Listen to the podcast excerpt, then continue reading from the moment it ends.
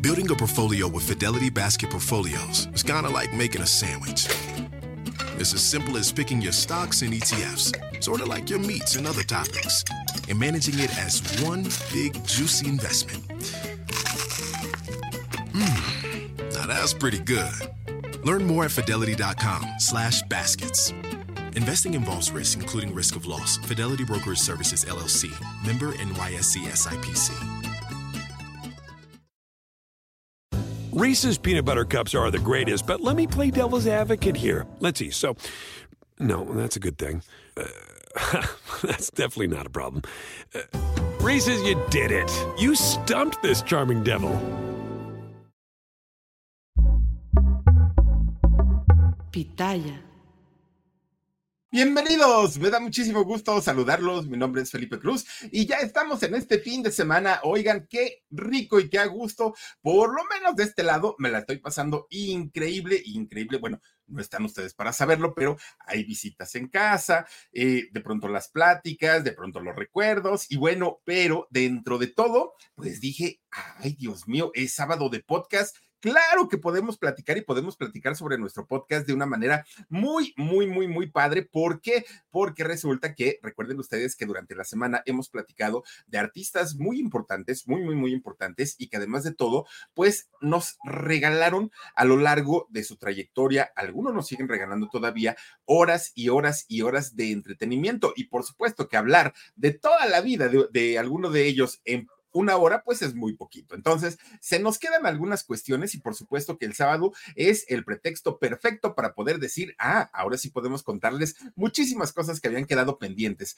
Por supuesto que todo esto aquí en el podcast del Philip, que lo pueden escuchar ustedes a través de Amazon Music o de Spotify. Y también recuerden que lo mismo estamos en el canal de YouTube del Philip, también de la misma manera, por aquí estamos y los invitamos y las invitamos a que nos acompañen en donde ustedes gusten y donde ustedes manden. Y por supuesto que el lunes comenzamos la semana hablando de un personaje, miren, yo creo que cualquier, cualquier persona que no conociera su historia, diríamos, debió haber tenido una vida envidiable, debió haber tenido una vida como pocos, como pocos en el mundo y como muchos quisiéramos tenerla. Una mamá famosa, una mamá exitosa, una mamá con mucho dinero, una mamá muy bella, muy, muy, muy bella, considerada una de las grandes leyendas de la época de oro del cine mexicano.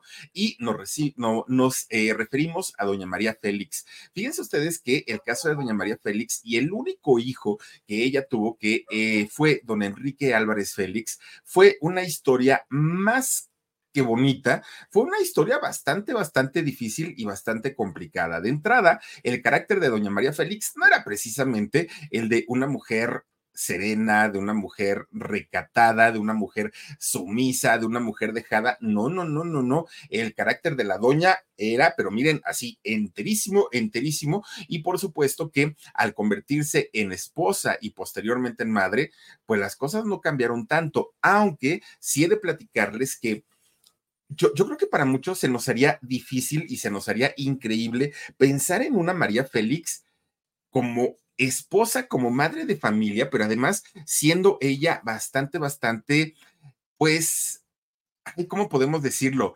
Pues dócil, bastante dejada. No, no, no, no, no lo era. Pero fíjense ustedes que el caso de, de el primer esposo de, de doña María Félix, don Enrique Álvarez, resulta que la situación con él sí fue bastante, bastante distinta, bastante complicada. ¿Por qué? Porque resulta que con ese primer matrimonio, doña María Félix, aunque ella quería ponérsela al brinco, aunque ella no estaba de acuerdo en las decisiones que tomaba, aunque de alguna manera ella quería hacer su santa voluntad, no tenía el poder de decir, soy la diva, soy la gran María Félix. No, era una simple ama de casa, como la gran mayoría en los matrimonios, en donde cuando una mujer quiere ponerse al brinco ante un tirano que tienen en casa, borracho, mujeriego, parrandero, generalmente el señor utiliza la fuerza física y de esa manera, pues controla, ¿no? Controla la situación y en este caso controla a la esposa, desafortunadamente.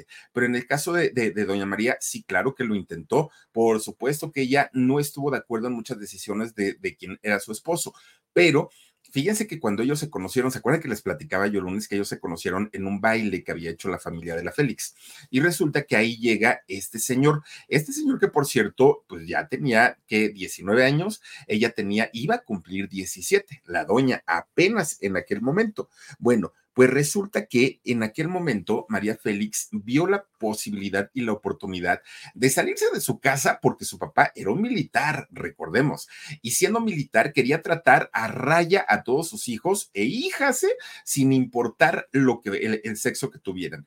Y María, que ya era rebelde, que ya era una mujer de un carácter muy difícil, pues no le gustaba que su papá la tratara de esa manera. ¿Y qué fue lo que ocurrió? Que resulta que María cuando conoce a este muchacho, a Enrique Álvarez eh, de, la Torre, ella vio como una oportunidad el decir, ah, me voy con él, además como soy muy bonita, seguramente me va a tratar como una reina, como una princesa, y ya si me entiendo, me quedo con él. Y si no me entiendo, pues quedó divorciada, pero ya fuera de casa. Era lo que ella quería, ¿no? En, en algún momento. Pues resulta que sí, comienza el noviazgo. Por parte de ella, por mero interés para poder salirse de su casa por parte de él para decir, ah, vean lo que traigo, un mujerón, no, no, no, no, no, no, no, en, miren el papá, ¿no? En toda la extensión de la palabra, dijo eh, Enrique. Entonces, ellos se casan a los ocho meses de haberse conocido. Ocho, digo, pues es un, un, buen tiempo, tampoco es que se hayan acelerado tanto. Esperaron ocho meses, pero el papá de doña María Félix nunca estuvo de acuerdo con ese noviazgo, nunca, porque además como buen militar era un hombre sumamente celoso y siendo celoso, no permitía que ningún hombre, fuera quien fuera, se tratara de quien se tratara, rondara a su hija y sobre todo pues a una muchachita tan bonita como su hija María. Entonces, cuando Enrique, eh, papá, y cuando María Félix deciden casarse, el señor no fue a la boda y dijo, yo no quiero estar ahí, yo no voy a ser partícipe de, esta situación. ¿Y qué creen? Resulta que quien entrega a María Félix al altar, quien, quien hace, pues, ahora sí este papel de papá, fue su hermano, fíjense, su hermano Miguel es quien entrega a María a su novio, a su novio Enrique. El papá no quiso saber nada. Inmediatamente después de la luna de miel comienza un terror para María, porque pensó que Enrique iba a ser un esposo manejable, que iba a ser un esposo tranquilo, que iba a ser un esposo a quien ella podía dominar, y resulta que no fue así. Enrique era un hombre de un carácter muy fuerte, muy, muy, muy fuerte, y además era muy celoso, era muy posesivo. Fíjense que si en algún momento Enrique llevaba a su esposa, a la doña, al cine, ¿qué creen que hacía? Le decía, para empezar, no te me vistes de esa manera. Y segundo, tenemos que llegar cuando las luces estén apagadas, porque si no, vas a llamar la atención de muchos hombres. Y nos vamos a salir cuando las luces todavía no se prendan, porque si no, vas a también a, llamar la atención de los hombres y yo no quiero eso. Y de ahora en adelante vas a salir solamente conmigo, así sea al mercado, así sea a donde sea, vas conmigo. Sola no puedes ir pues María con el carácter que se cargaba decía, bueno, ¿y este loco qué le pasa? ¿Cómo me hace eso? Pues si yo soy una mujer independiente. Fíjense que durante tres años, María Félix y su esposo Enrique Álvarez de la Torre tuvieron un matrimonio en donde Enrique era el que mandaba, el que dominaba, el que gobernaba ese matrimonio. Y María, muy a su pesar, tenía que aguantar y tenía que soportar. Después de los tres años de matrimonio, María queda embarazada y al quedar embarazada dijo, seguramente ahora que sé que nos convertamos en padres, pues Enrique va a cambiar y ahora va a tener una actitud totalmente diferente conmigo. No fue así. Todo lo contrario, Enrique tuvo una actitud peor todavía, se volvió más celoso, se volvió más controlador, se volvió un hombre bastante difícil, bastante complicado. Tan complicado que María ya no resistió María Félix estaba bastante, bastante dolida, además de todo, por eh, pues ver el trato que le daba este hombre cuando ella sabía que no había nacido para ser mamá, que no había nacido para ser eh, esposa y que ella tenía toda la capacidad para salir adelante por sí misma. Entonces, María lo que hace en un acto de desesperación es que fíjense que él ya traía, Enrique, el esposo, ya traía mucha fama de que era mujeriego, de que engañaba a María. Fíjense, eh, engañar a, doña María Félix, una mujer tan hermosa, el esposo ya le engañaba, ya le ponía el cuerno. ¿Y qué creen? Que María dijo, pues sí, yo luego qué, como dicen, como decía Daniela Romo, ¿no? Busco con qué, tengo con qué, no, no, no, yo quiero sonreír, decía María Félix. Entonces se buscó un amante. Fíjense que este amante que se busca María Félix, que creen? Era un chamaquito, era un muchachito, de hecho, era un estudiante con quien María Félix, pues ahora sí que le, le, pone el cuerno a su esposo, pero su esposo también ya había hecho lo mismo. O sea, digamos que pues ahí nada más fue como que el desquite, ¿no? Entonces, pues ya María vio que su matrimonio no tenía remedio, ya dijo, no, pues esto ya, ya, ya, por más que yo le haga, esto va a estar muy complicado. Entonces deciden divorciarse. En, en ese divorcio, Enrique, papá y María pues comienzan a viajar de, vamos, comienzan, se separan, cada uno va a vivir a diferentes lugares, ¿no? María se fue a Hermosillo, Sonora, eh, Enrique, si no estoy mal, se fue a Guadalajara, pero resulta que en uno de esos viajes que hace el papá de Enrique Jr., pues se lo roba y robándoselo, pues se lo, se, se va a vivir con él, se lo encarga a su mamá a la abuelita de, Enrique Álvarez Félix, ¿no? Del Junior. Entonces, María, ya posteriormente, cuando comienza a triunfar en el cine. Reese's peanut butter cups are the greatest, but let me play devil's advocate here. Let's see. So, no, that's a good thing. Uh, that's definitely not a problem. Uh, Reese's, you did it. You stumped this charming devil. Se casa con el flaco de oro, con don Agustín Lara. Fíjense que don Agustín era un hombre que tenía sus contactos, no crean ustedes que pues, ay, nomás cantaba en los pianobares. No, el, el flaco de oro tenía sus buenos conectes. Van y le quitan al niño eh, a su papá.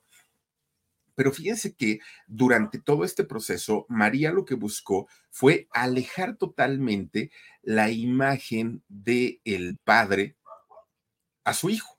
Es decir, pues como si no hubiera existido el papá, hagan de cuenta, no fue el propósito de la doña, de María Félix. Y entonces Enrique comienza a ser criado por ella, pero María decía, pues ya lo tengo en la casa, pero ahora yo tengo mucho trabajo, entonces, ¿qué voy a hacer con él? Y lo empieza a mandar a diferentes eh, colegios, ¿no? A diferentes internados. Pero aquí es donde la historia de Enrique Álvarez Félix comienza a ponerse ya complicada, porque eh, Enrique comienza a dar muestras de su forma de ser, de, de, una manera de ser muy delicado, él muy, muy fashion, dirían por ahí, ¿no? Y María se da cuenta que su hijo tenía tendencias homosexuales, que para aquellos años era un pecado mortal. Y entonces María, tratando como de corregir esta enfermedad que así era considerada en esos años, lo manda a escuelas militarizadas y lo aleja de ella.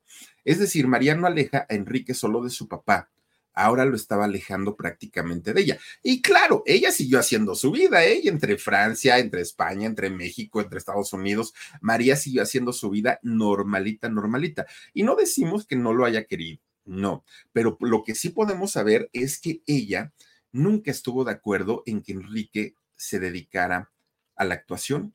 Lo veía como competencia, lo veía como, como poca cosa, lo veía como que iba a dejar en mal el apellido Félix. Vayan ustedes a saber qué pensaba la señora, pero nunca estuvo de acuerdo en eh, que Enrique fuera actor. Incluso se lo encarga a su gran amigo don Ernesto Alonso, que por cierto, Enrique Álvarez Félix, no crean ustedes que, a Ernesto Alonso lo tenía en un plan de, ay, mi papá, este él es el que me ha ayudado. No, no, no, no, no. ¿Y saben por qué? Porque ese cuidado que le tenía Enrique Alonso a, Enrique, eh, perdón, Ernesto Alonso a Enrique Álvarez Félix era pues como de un espía, ¿no? Ernesto tenía que reportar santo y seña con la doña de lo que hacía su hijo. Entonces, Enrique, para evitar que eh, Ernesto Alonso le llevara el chisme a María, se hizo un hombre ermitaño, se hizo un hombre solitario, se hizo un hombre muy callado.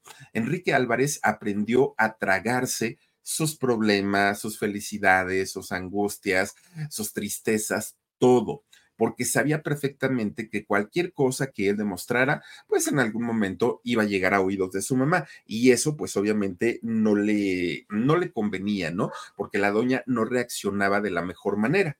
Y entonces por eso es que Enrique pocas veces, muy, muy, muy poquitas veces, eh, habló de este tema de su sexualidad porque no le gustaba y porque de alguna manera, tanto en los colegios militares como en su misma casa con su misma mamá, era un tema prohibido y era algo que además estaba mal visto. Imagínense nada más, pobre muchacho, la, la vida que llevó, ¿no? Y por eso es que pues Enrique y su mamá nunca, nunca, nunca fueron tan cercanos como quizá les hubiera gustado, o por lo menos Enrique como quizá le hubiera gustado, pero en el caso de, María era una mujer sumamente difícil, sumamente complicada.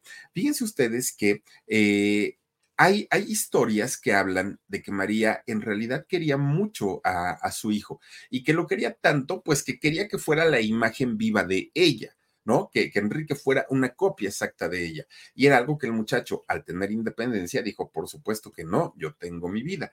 Tan es así que hay esta otra historia en donde se habla del hijo de, de Enrique Álvarez, que no sé, la verdad no tengo la información, en caso de que sea, sea, cierto, cómo fue la manera en que lo concibió. Eso sí no lo sé, pero mucho se ha hablado sobre este hijo, ¿no? Sobre el hijo de Enrique Álvarez. Y fíjense ustedes que a pesar de haberse convertido en padre, si es que así fue, oigan, pues no permitió que María estuviera cerca de su hijo. Algo bastante, bastante interesante, porque él, como hijo de la doña, pues yo creo que le debió haber mostrado a su hijito con, con toda la felicidad y todo el gusto del mundo. Y sin embargo, no ocurrió de esa manera. Y creo yo que eso nos habla muchísimo, muchísimo del tipo de relación que tenían ellos. Bueno, pues miren, dentro de las cosas que a lo mejor sí compartieron, sí vivieron juntos, ¿se acuerdan ustedes que en un show de Cristina de, uh, ya tiene añísimos, añísimos, Enrique contó la anécdota de que un día su mamá se fue a Marruecos a hacer una película, era por ahí 1959, 1960, por ahí era, y su mamá fue a hacer una película allá contratada en Marruecos. Esta eh, película se llamó La Corona Negra pues resulta que estando allá, a María la invitan a comer y Enrique iba con ella, su hijo. Y entonces, no que les dieron de comer carne de niño a los dos. Fíjense nada más, ahora, cuando les dan la noticia de lo que habían comido, Enrique comenzó vómito y vómito y vómito y no aguantaba. Y la doña lo regañaba. Ya, así no es para tanto, le decía, ¿no? O sea, la doña, miren, quién sabe, ¿no? ¿Quién sabe qué tantas cosas hacía? ¿Quién sabe qué tantas cosas se bebía? ¿Quién sabe qué tantas cosas comió? Pero no le asustó para nada haber comido carne humana y carne de niño.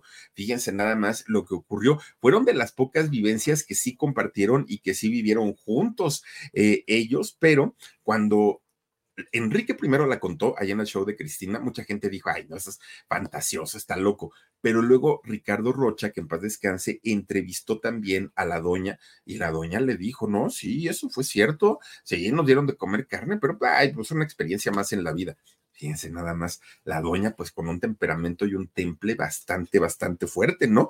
Pero pues bueno, a final de cuentas, como haya sido esa relación, yo creo que Enrique Álvarez necesitaba un poquito más de la mamá, de la mujer, de la amiga, y no tanto del artista, no tanto de la diva, no tanto de, de, esta mujer altiva como la conocimos. Yo creo que Enrique conoció a su mamá como fan, la conoció como un admirador más y no como un hijo, por lo menos esa fue lo que, esa fue la que, la idea que a todos o, o que la gran mayoría de nosotros nos quedamos al conocer la relación entre madre e hija, de, e hijo, perdón, de don Enrique Álvarez Félix y doña María. Una situación bastante, bastante fuerte. Ahora, hablando de gente que igual y no es diva o divo, pues también fíjese que el martes estuvimos platicando sobre la historia de el rey de las extensiones, que odiaba a Daniel, Daniel Urquiza que le dijeran el rey, como em, estilista, no le gustaba, porque él decía que no sabía de estilismo, él era extensionista, según lo que comentaba. Pedro Miguel Zamora Ornelas era su verdadero nombre, que además, si ahorita que estábamos comentando que su, su mamá de Enrique Álvarez Félix no soportaba la idea de saber que tenía un hijo homosexual, para este muchacho, Daniel Urquiza, fue el mismo, el, ahora sí que como decía Mari Boquitas, la misma historia, el mismo cuento. Fue prácticamente lo mismo, un muchacho que desde que estaba chiquito, él sabía perfectamente lo que le gustaba y lo que no le gustaba. Y resulta que eh, en el caso de él, fíjense que su papá comenzó a hacerle la vida complicada, comenzó a hacerle la vida pesada. Tan es así que muere distanciado de toda su familia. Daniel Urquiza comenzó a tener un resentimiento consigo mismo, con la vida, con todo lo que se le ponía enfrente. Daniel Urquiza no tenía ese mm, pues ese cariño, ¿no? No, no, no sentía empatía ni siquiera por, por él mismo, algo que pues toda su vida le hizo ruido y le causó eh, problemas. Déjame, gracias Omarcito, regálame una, una imagen, por favorcito. Y fíjense ustedes que en el caso de, de, de Daniel, es que no, yo no sé por qué empecé ahorita como estando mormado. Todo el día estuve bien y miren nada más en qué momento ya me vine a mormar. Oigan, pues resulta que Daniel, con cuanta mujer trabajaba, siempre salía de pleito. Ahora, por su profesión, por lo que él hacía, generalmente se relacionaba con mujeres. Casi todas eran mujeres. Y no hubo una que se la haya ido viva sin echarle de habladas y sin decirle cuánta cosa. A Maxine Gutzai, por ejemplo, a Maxine no se le fue, que por cierto, punto y aparte, esta, esta es otra historia y hago un pequeño paréntesis. Reese's peanut butter cups are the greatest, but let me play devil's advocate here. Let's see. So, no, that's a good thing. Uh, that's definitely not a problem. Uh, Reese's, you did it. You stumped this charming devil. Oigan, ¿qué tal con que doña Maxine Gutzai el, el, viernes, si no estoy mal, hizo eh, su transmisión en vivo y sacó los documentos que presentamos en Productora 69, documentos sobre Luis Miguel, y dijo, ya tenemos los documentos y se los vamos a presentar y todo. Nunca dio el crédito, nunca dijo Jorge Carvajal sacó los, los, documentos, la señora como, como que se los adjudicó y como si hubiera sido una investigación de ella. No, no, no, no, no. Pero miren, de verdad, no dar el crédito, pues sí, está como que medio complicado. TV Notas hizo exactamente lo mismo y de hecho, TV Notas dijo, Ah, empezaron a circular en las redes sociales. No, no empezaron a circular, salieron en el programa de En Shock, pero bueno, ese, ese es otro, otro punto. Ya me imagino a la Carvajal, no se va a quedar con la boca cerrada, pero bueno, hablando de Maxine Gutzai, fíjense que eh, Daniel Urquiza se le fue también con todo sin importarle que eh, pues sea una persona de la tercera edad, sin importar absolutamente nada. De hecho, fíjense que le dijo que había, lo había buscado su hijo Fernando Iriarte, el hijo de Maxine, había buscado a eh, Daniel Urquiza, y le había ofrecido espacios en, en, su programa de radio y que además le dijo, si quieres que mi mamá te haga unas menciones, te cobramos 15 mil pesos por las menciones, bueno, porque lo haga mi mamá, aparte el tiempo de la radio, ¿no? Entonces, por, por si tú quieres. Y de ahí, pues Daniel se negó, de que no le interesaba, que ya Maxine ya nadie la escuchaba, y entonces empezaron a tener una de pleitos, y miren, se le fue con todo, pero con todo a Maxine Gutzai. Bueno, Adela Micha, lo mismo. Adela Micha la contrató para que lo entrevistara, y Adela pusiera su entrevista en, en sus eh, redes sociales.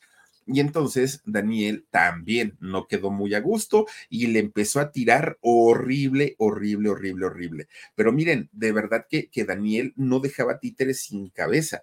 Ella, era, él, él perdón, era un, un muchacho que se notaba que tenía ese resentimiento en contra de las mujeres, en contra de, de, la vida misma, en contra de todos, porque hablaba y no se medía en sus palabras, hablaba con, eh, hablaba de manera altisonante, decía vulgaridades terribles y tremendas en contra de todas. Y ya hablamos en el video de él, una Rebeca de Alba, por ejemplo, entre muchas otras, en donde no las bajaba de lo peor, de lo peor, ¿no? Un, una historia muy difícil, la de él, una historia de vida, sí, pero también descubrimos que muchas de las cosas que él decía, pues no eran precisamente verdades, como aquella historia de que ganó un torneo mundial en patinaje y que había hecho esto y lo otro y lo otro, pues nos pusimos a revisar y no hay registro, no hay datos de que Daniel en verdad haya sido un campeón mundial. Ahora, probablemente ganó en algún país, en alguna categoría, pero tanto como ser un campeón mundial no lo fue. También recordemos aquella historia que contaba de, su supuesto romance que tenía con David Cepeda y que luego se hizo más grande el chisme y que luego hasta hubo gente que salió y dijo, yo los vi juntos, yo no sé qué. Bueno, pues no dijeron también que cuando murió Daniel Urquiza le iba a dejar el eh, 80% de toda su fortuna a David Cepeda y el 20% iba a ser dividido en cuatro personas, uno de ellos su sobrino y otros de ellos pues personas muy muy allegadas a él. En 20 años, bueno, poquito más de 20 años que había trabajado en el asunto de las extensiones. Pues miren, hasta el día de hoy, y ya pasaron cuántos años de que murió Daniel Urquiza, David Cepeda no ha recibido absolutamente nada, ni un peso, no heredado. Incluso David Cepeda ya salió y dijo, oigan, ni soy heredero, ni me interesa hacerlo. En alguna vez, en alguna ocasión probablemente nos cruzamos, el señor y yo, pero hasta ahí, o sea, no, no, no, no, no va por ahí. Y si hubiera sido, pues ya lo, lo, lo digo y le agradezco la herencia y todo, pero no es cierto, no va por ahí. Y, todo esto era gran parte, en gran parte por aquel problema de, de mitomanía que tenía eh, Daniel Urquiza Daniel hablaba de millones y millones de dólares, Daniel hablaba de mucho bluff, Daniel hablaba de, de, de, o sea, de haber sido un muchacho que empezó de cero, como lo hacemos la gran mayoría de la gente, de pronto ya estaba hablando de millones de dólares, que quizá pudo haber sido, pero probablemente no. Ahora, en caso de que Daniel haya conseguido todo ese dinero, pues yo no sé si las extensiones, que él cobraba muy caro, también hay que decirlo, pero yo no sé si solamente de vender extensiones pudo haber logrado toda la fortuna que él dice eh, haber dejado. Yo no lo sé, la verdad no, no, no tengo idea, pero él hablaba de muchísimo, muchísimo dinero eh, para pues el negocio que tenía, ¿no? Que incluso lo puso dentro de la Torre Mayor aquí en la, en, en la Ciudad de México. Ahora fíjense, él hizo su reality a través de su canal de YouTube y ustedes dirán, ah, pues yo creo que ganaba bastante bien porque incluso contrató a varias conductoras de televisión. Pero resulta que fíjense que en la primera temporada de su reality tuvo por lo menos cuatro millones de visualizaciones en promedio durante la transmisión de este reality. Cuatro millones de visualizaciones para invertirle una cantidad de, de, dinero entre las conductoras, la producción, los premios, todo lo que se le tuvo que invertir a ese reality. Yo no sé si YouTube le generaba esa cantidad de dinero, no lo sé, pero pues por cierto, ya que hablamos de dinero, ¿dónde quedó todo eso? Porque por un lado, recordemos que Daniel Urquiza no tenía relación alguna con su familia, no tenía relación con su papá, con su mamá, él, él, no tenía ningún tipo de relación desde el momento que había decidido alejarse.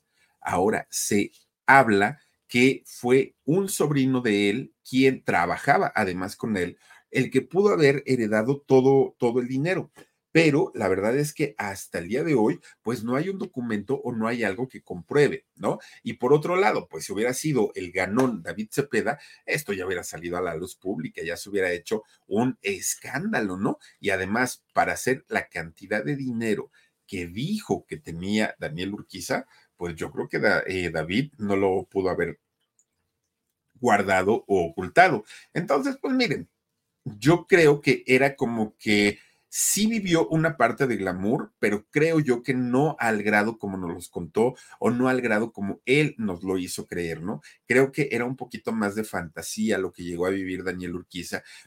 Y, este mundo de fantasía que se creó fue básicamente para evitar vivir en el mundo real, en el mundo de la pesadilla, en el mundo de, la discriminación, del rechazo, del bullying.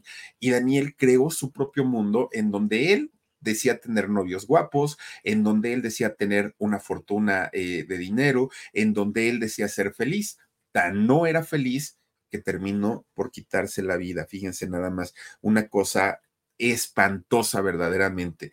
Como espantoso también, fíjense que nos estuvieron escribiendo comentarios acerca de la vida y la carrera de Celine Dion, de esta eh, mujer bella, talentosa y además de todo que ha pasado a la historia por su interpretación de eh, el soundtrack de la, de la película del Titanic, ¿no? Y hasta ahí podemos decir, oigan, pues qué padre la vida de Celine Dion, todo, todo, todo excelente, todo extraordinario. El asunto es que Celine Dion, cuando ella tenía tan solo 13 años, conoce a un hombre que en ese momento se convirtió en su manager. Este hombre vio en Celine Dion un talento que se podía explotar de una manera tremenda. Sí, pero él cuando vio a Celine, desde ese momento, seguramente pasó algo por su mente. Celine dijo que cuando ella conoció a este señor, su manager, había visto, me regalas imágenes, Omarcito, gracias, que cuando él eh, vio, perdón, sí, cuando ella vio a este hombre, ella, René eh, Angelil se, se llamaba este hombre, que cuando ella lo vio, inmediatamente su corazón comenzó a vibrar, su corazón comenzó a sentir algo por él. ¿Y por qué comenzó a sentir cosas ella? Porque decía, es que era todo un caballero, es que era una muy buena persona, es que trataba muy bien a mi mamá, es que a mí me cuidaba mucho. Entonces ella comenzó, no en la parte eh, física, sino en la parte emocional, comenzó a involucrarse con él. Pero fíjense que este señor, que tenía 25 años más que Celine Dion, él comenzó también pues a verla de una manera distinta. Y fíjense que eh, ellos se, se empiezan a enamorar ya, bueno, no es que se hayan comenzado a enamorar, es que comienzan una relación ya libre cuando ella ya era mayor de edad. Pero lo que sí sabemos es que la señora, su mamá de Celine Dion, no estaba de acuerdo. Y no estaba de acuerdo por la diferencia de edades, pero además porque era menor su hija todavía. Ahora, sí se casaron, ¿no? Eh, tuvieron un, matrimonio, de hecho, el único esposo de Celine Dion. De él no, porque él ya había tenido dos matrimonios y ya tenía tres hijos, dos hijos con una, un hijo con, con la primera esposa. Entonces, él ya tenía pues su, su, historial. Pero en el caso de Celine, fíjense que eh, ella, para ella, sí fue él su, su, único esposo y de hecho fue el, el gran amor de la vida de, de Celine Dion. There's a moment you realize you're ready for what's next in your career. Maybe it's when you're trying a new scone recipe and think, I could open a cafe. Or maybe you're helping a coworker and say, I could teach a course on this. Whatever your moment is, it's never too early to plan for a career that lives longer. That's why, the younger you are, the more you need AARP. For skills training, resume tips, and job listings, visit aarp.org/work. Ay, perdónenme ustedes. Bueno, pues resulta que ahora que, hemos estado, pues como viendo este tipo de situaciones en donde un manager llega a, conocer a un artista y se enamoran, bueno, ahí tienen a Sergio Andrade, ¿no? Con Lucerito. Lucerito, 13 años también tenía cuando Sergio Andrade ya, o sea, eh, eh, se enamoró plenamente de ella que ahí hay una gran polémica, fueron o no fueron novios, fueron o no fueron pareja, incluso en la serie de Gloria, pues eh, hablan de un embarazo también, ¿no? Eh, acerca de, esta muchachita, por quien golpearon a Sergio Andrade y hasta donde nosotros entendemos, por quien golpearon a Sergio fue por Lucerito. Y en esta serie abordan el tema del de el embarazo de esta chica. Bueno, desde Sergio Andrade, que le, que le han gustado muchachitas, lo cual es un delito. Podemos hablar desde un Elvis Presley, por ejemplo, que, que cuando él conoce a quien fue su esposa, a la mamá de, de Lisa, de Marilisa Presley, fíjense que eh, también la conoció cuando tenía 14 años. Claro que se casaron, pero esas relaciones al día de hoy serían un delito, pero un delito que, lo, que los llevaría a la cárcel. Sin embargo, en aquellos años, pues miren, por una o por otra razón, esto no procedió y no sucedió. Bueno, aquí en México, ¿qué podemos decir de don Pedrito Infante? Sí, el gran ídolo de México, sí, uno de los eh, artistas más reconocidos a nivel internacional pero también cuando don Pedro Infante conoce eh, a, a, quien fue su esposa, la última esposa, Doña, siempre se me olvida el nombre de, ella, fíjense. Bueno, cuando conoce a, a, quien fue su última esposa, resulta que ella tenía tan solo 14 años. Tenía 14 años y con esta mujer se casó don Pedro Infante, pero don Pedro Infante ya venía de un matrimonio con una bailarina cubana llamada doña eh, Torrentera y resulta que ella ya había tenido hijos con don Pedro Infante y también la conoció cuando ella tenía tan solo 15 años, fíjense nada más. Ahora, ahora sí que es, es una cosa bastante, bastante fuerte, ¿no? Porque pues eh, miren, ahí está justamente con doña Irma Dorantes. Si yo no veo la imagen, no me acuerdo del nombre de doña Irma Dorantes, perdóneme doña Irma, pero de verdad siempre ese nombre se me olvida, de doña Irma Dorantes y con doña Lupita Torrentera, fíjense que también em, empieza una relación siendo Lupita bastante, bastante jovencita. Entonces, pues ese tipo de historias eran muy comunes, lo cual no quiere decir que hayan estado bien, lo cual no quiere decir que, ah, porque así se acostumbraba en esos años, eso era lo correcto. No, pero eh, pues en el caso de la gran mayoría de, de la gente que ha tenido eh, pues este tipo de relaciones, han sido muy cuestionadas y Celine Dion no fue la excepción. También a Celine le cuestionaron mucho el por qué se involucró siendo tan jovencita con este señor que ya le rebasaba muchos años, 25 años de vida, tenía ya dos matrimonios, tres hijos y una experiencia tremenda cuando Celine era tan solo una chiquilla. Pero bueno, pues así estuvo. Ahora, fíjense que también platicamos sobre uno de los actores que yo me quedé sorprendido porque muchas de las chicas que estuvieron conectadas con nosotros en el en vivo del día jueves dijeron, es que Alberto Estrella es un bombón, está guapísimo, me parece muy varonil, me parece muy atractivo, me parece un galanazo.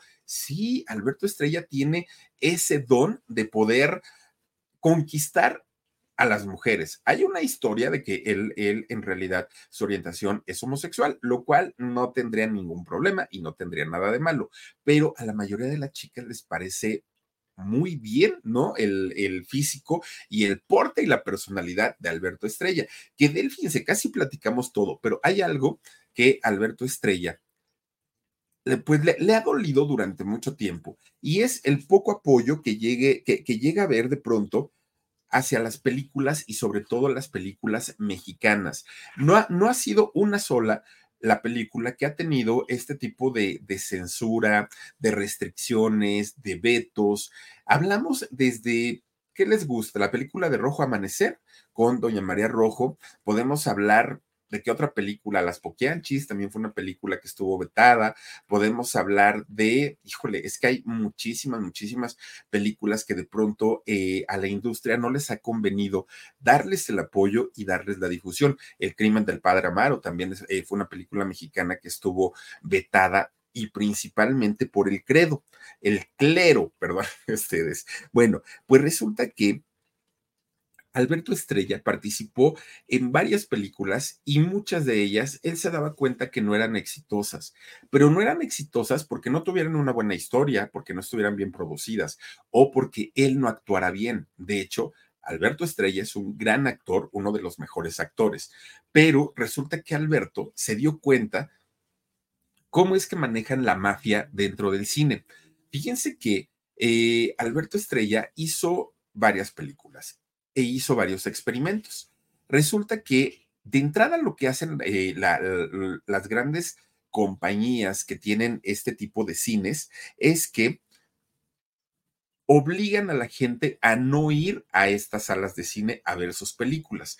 ¿Cómo y de qué manera? Fíjense que por ahí del año 2008, Alberto Estrella hizo una película que se llamó Crepúsculo Rojo. Esta película es muy buena, pero resulta que cuando se estrena eh, en los cines de México, Alberto compra o intenta comprar boletos para ir a verla y le dicen, ya no hay, están agotadas las localidades. Ay, qué bueno, pues él dijo, qué buena onda. Resulta que dijo, bueno, entonces, ¿para cuál tienen? No, pues tenemos para tal y tal, extranjeras todas. Y entonces él compra su, su boleto. Pero él sabía perfectamente que este, esta película de él, la del Crepúsculo Rojo, se estaba exhibiendo, hagan de cuenta, en la sala 3 y para el boleto que él había comprado en eh, la entrada iba a ser en la sala 4. Entonces él dijo, pues voy a ir a ver, ¿no? A darme una vueltecita. Se ha de ver bien bonito el cine lleno viendo mi trabajo. Pues cuando Alberto entra al cine para ver su trabajo, resulta que la sala estaba vacía no habían vendido boletos porque desde las taquillas se niega el, el, boletaje. Les dicen que ya no hay, para esa película ya no hay. Entonces los dueños de esos complejos cinematográficos, con la mano en la cintura, le dicen a las, a las casas productoras, ya no puedo seguir exhibiendo tu película porque no hay gente, no hubo venta de boletos, eh, la película para mí representa pérdida y entonces la vamos a quitar de cartelera. Dejándolas máximo una o dos semanas, máximo, máximo. Y es ahí donde Alberto dijo, esto no se vale, esto está bastante, bastante mal, porque por eso es que la industria del cine mexicano le ha ido como le ha ido. Por eso es que esta, eh, pues esta película de, Crepúsculo Rojo no tuvo tanto éxito como eh, pues algunas otras películas a las que sí les dan el apoyo. Y de esa manera, fíjense que eh, se manejan en muchísimas ciudades, en muchísimos lugares. El poco apoyo no viene siempre del gobierno, no viene siempre de la falta de publicidad, viene incluso de los mismos complejos cinematográficos. Pero bueno, pues así es como se las gastan y así es como finalmente Alberto, ha hecho una carrera importante teniendo que luchar contra todo ello. Desde aquella vez que se puso el traje del pajarote de, este Montoya, ¿cómo se llama? Abelardo Montoya, hasta el día de hoy que sigue trabajando, don Alberto Estrella, un gran actor indiscutiblemente, pero a quien no le ha ido pues para nada, para nada bien. Ahora, también ya para cerrar la semana, estuvimos platicando de un primerísimo actor, oigan, seis años ya tiene que murió don Luis Jimeno, este actorazo increíble, don Luis Jimeno, a mí me encanta ese señor, su trabajo, su carisma, su sonrisa, es un bombón, bueno, fue, ¿no? Un bombón, don Luis Jimeno. Fíjense que también ya les platicábamos casi toda la historia de don Luis, pero resulta que hay algo que no les platiqué de él. Resulta que ustedes recordarán cuando desafortunadamente Hace algunos años muere don José Elías Moreno, papá, el papá de José Elías Moreno, el actual, ¿no? Que conocemos eh, como actor de teatro, como actor de televisión. Resulta que cuando José Elías Moreno muere, junto a su esposa, junto a unos amigos, que fue, ya, ya lo platicamos aquí en una transmisión del Philip, fue un accidente muy, muy, muy lamentable. Quien se queda como albacea para cuidar a los hijos, miren, don José, don José Elías, vean nada más, híjole, bueno, en paz descansen. Resulta que cuando don José Elías Moreno muere, deja como albacea del cuidado de sus hijos y de su fortuna a su gran amigo, don Julio Alemán. Fíjense que don Julio Alemán se convierte en el albacea de la herencia, pero además se convierte como en el segundo padre de los hijos de, don José Elías Moreno. Eh, don Julio Alemán trató de velar por ellos lo más que pudo, trató de estar cerca de ellos lo más que pudo y en cierta forma lo logró. Pero cuando los hijos de eh, don José Elías Moreno tomaron la decisión de querer dedicarse al mundo de la actuación, igual que su papá, es donde entra al quite don eh, Luis este, ay Dios mío, don Luis este, Jimeno. Fíjense ustedes que, perdonen ustedes, ¿eh? es que de, verdad que de repente llega el momento de, de, requerirlo. Oiga, pues resulta que don Luis Jimeno eh, no solamente se convierte en el protector de estos muchachos, igual que don Julio Alemán. Además, él, como profesor de, actuación, como profesor de, músico, de, música, don Luis Jimeno ayudó a los hijos de eh, don José Elías Moreno para que pudieran tener una carrera importante en los medios de comunicación.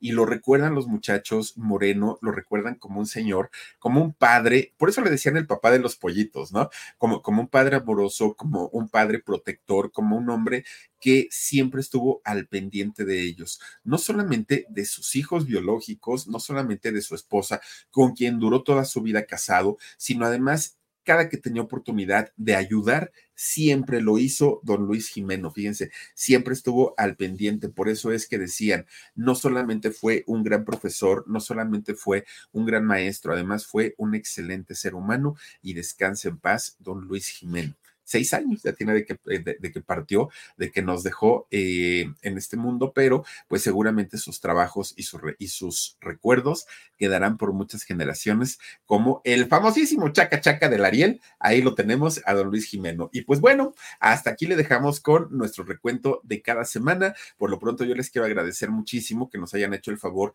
de conectarse con nosotros, de acompañarnos aquí en este canal del Philip y en nuestro podcast del Philip, que lo pueden escuchar en Amazon Music y en Spotify. Yo me retiro, les mando un beso Les quiero recordar que el día de mañana, eh, domingo, vamos a tener eh, alarido a las nueve de la noche.